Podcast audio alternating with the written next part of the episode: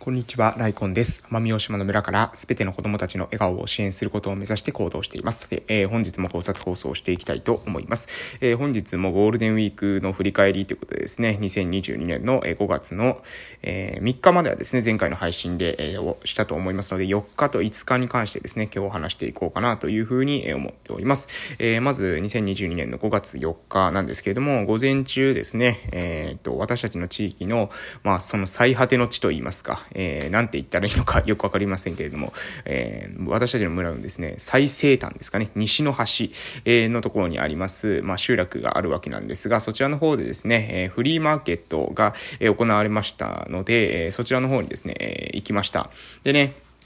えー、もともとから、まあ、あの、行って、で、そこでですね、まあ、その、私たちの新しくできた観光拠点の市場に、観光拠点の中にある市場に、納品するものがね、あるっていう方がいらっしゃったので、その商品をですね、受け取りがてら行こうかなというふうに思ってたところですね、えー、まあ、えちびっこ軍団がですね、私たち、私のこの家の周りをですね、あの、遊び回ってましたので、えー、でね、えー、どこ行くんだということでね、ついていきたいということだったのでですね、3名ほどですね、え同席してですね、えその最、えー、私たちの村のですね、えー、西の果てにですね、えー、連れて行くというようなことをしました。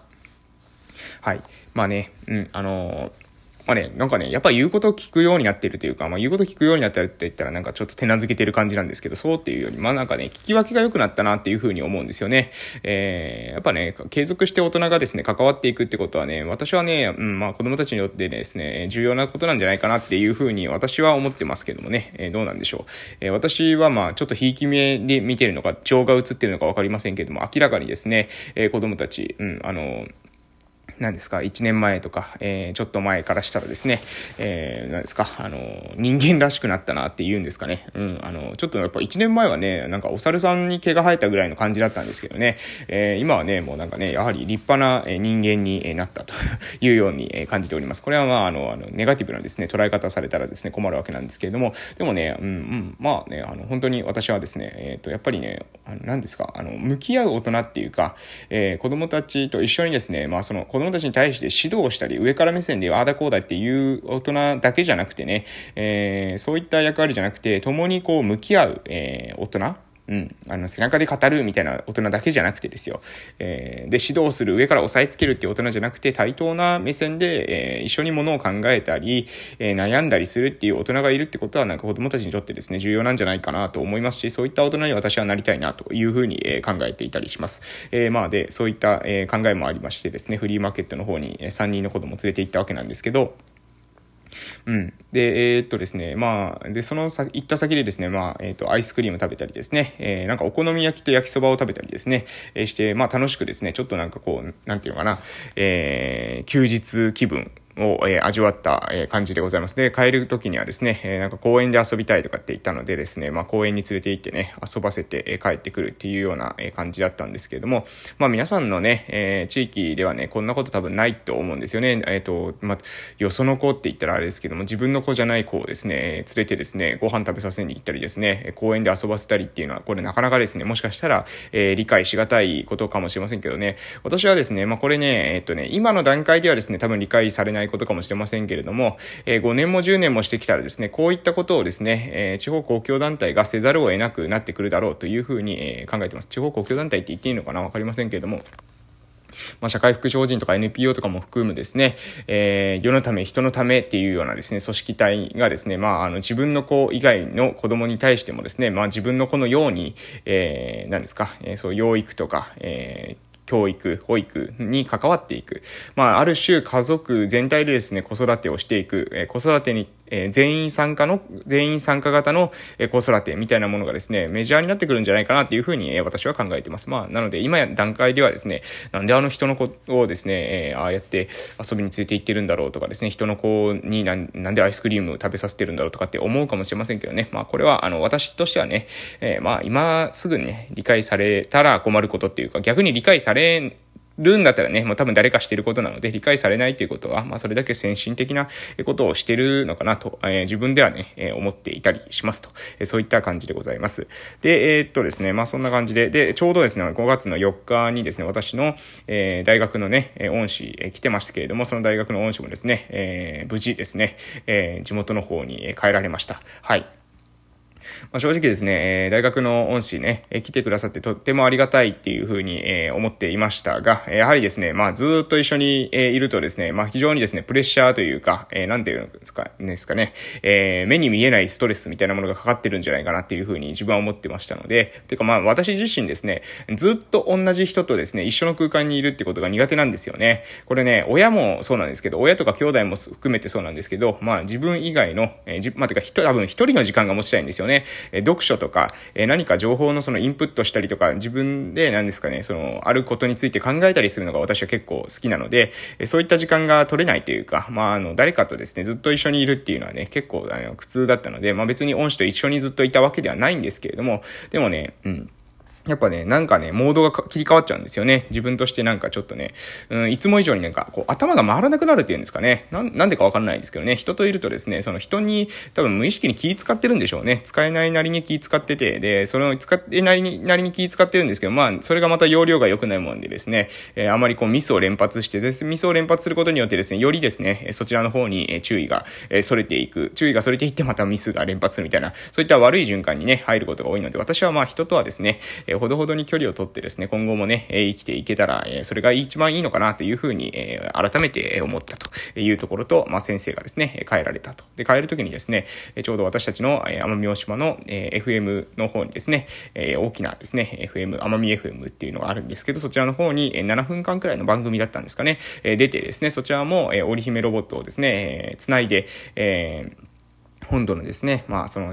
え、身体的にですね、え、不自由さがあるというか、ハンディキャップがある、え、方の、え、ラジオのですね、え、デビュー戦みたいな形が経験ができたということでですね、まあ、それは非常に喜ばしいことだなというふうに思ったというわけでございます。えー、そして、えー、っとですね、うんと、まあそうですね。で、えー、まあそんな感じで、終わりまして、えー、夜になったんですけども、今度夜はですね、20時からですね、私のですね、まあ、えー、S リハ塾のですね、新たなそのクリエイターをですね、求めてですね、えー、ある方とですね、アポを取らせていただきまして、ちょっとね、お話をさせていただくっていう時間をね、取らせていただきました。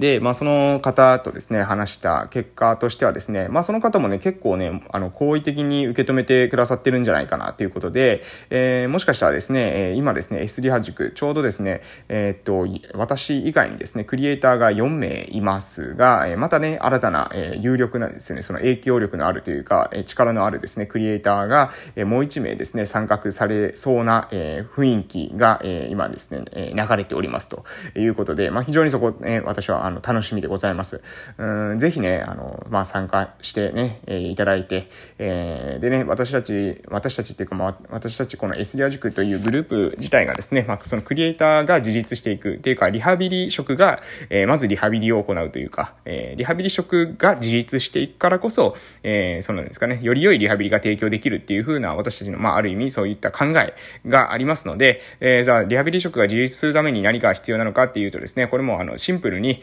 金銭面でですね、そういった、まあ、施設とかですね、病院とか、からの、その所得だけに依存しないっていうことですね。そこからしか収入がないっていうような状況になってしまいますと、どうしてもね、首根っこを掴まれた状態になるので、そうではなくてね、えー、複数の、まあ、収入源、その一つにですね、S リハ塾を通しての収益源を確保していただいて、その上でね、えー、何ですか、自分のしたい活動をしていく。で、その中にまたオンラインのですね、リハビリのプラットフォームも組み合わせることによって、自分が、えー、何ですかね、自分の人生というのは自立した状態でありながら、またそのですね、その自分の自立した、えー、あまりある、えー、時間をですね、より人に、えー、プラスになって、世のため、人のためにですね、えー、使っていただけるような、そういったですね、仕組み作りができたらいいなというふうに、まあ、エスリア塾は思っていると、そういったわけでございます。まあ、細かいエスリア塾についての話はですね、過去もしておりますので、割愛させていただきますけれども、そういった経緯でですね、まあ、ある方とですね、ちょっとアポを取らせていただいて、お話をさせていただいて、もしかしたらね、新しいクリエイターが増えるかもしれません。そうすると5人目のクリエイターですね、えー、まあね、最初スタートした時はですね、私と、え、あと2人のですね、えークリエイターからスタートして、このクリエイター2人は同級生なんですけども、この2人から、えスタートして、えいったものなんですけどね、だんだんだんだんまた新たにですね、同級生の、え女性が加わったりとか、えさらに、えまた増えて、また増えてという感じでですね、え5人、5人ですね、えになりそうな雰囲気が出ているということで、今年はね、2022年中にね、そうですね、まあどう年くらいでしょうね、まあマックスですね、10人くらいかなって私の中でなんとなく頭の中では思ってるわけなんですけれども、そうなんですよね、うん、どうでしょうね。ね、えー、10人くらいいたらですね、まあ、月に、えー、動画、まあ、3本とか2本とか、えー、作っていただければ、その月の動画が終わるということで、うん、そうなってくるとかなりですね、まあ、あの、私たちのチームとしてはですね、まあ、より良い、えー、とてもいい状態、えー、無理なく、えー、なんですか、スリア塾運営ができる状況になっていくのかなというふうに、えー、個人的には思っていたりします。ということで、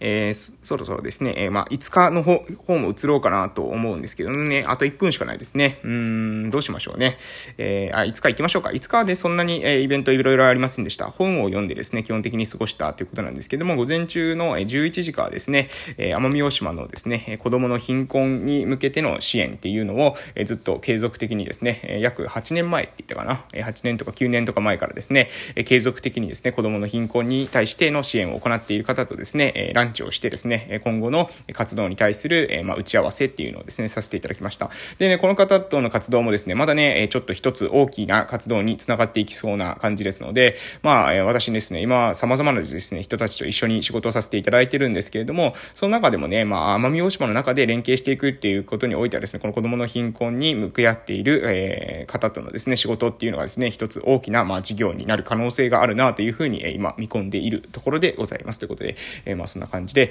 えあとですね、今日はね、村おこし子供団、今日はまあ、2022年の5月6日でなわけですけれども、え村おこし子供団に関するですね、こととかもですね、情報発信しないといけないな、というふうに思っているところでございますので、まあ、今日はこの辺でですね、終わらせていただいて、えまたゴールデンウィークじゃなくてね、今度の土日に関してもまとめてですね、配信をさせていただこうかなというふうに思います。ということで、ゴールデンウィークはね、こんな感じでございましたということで終わります。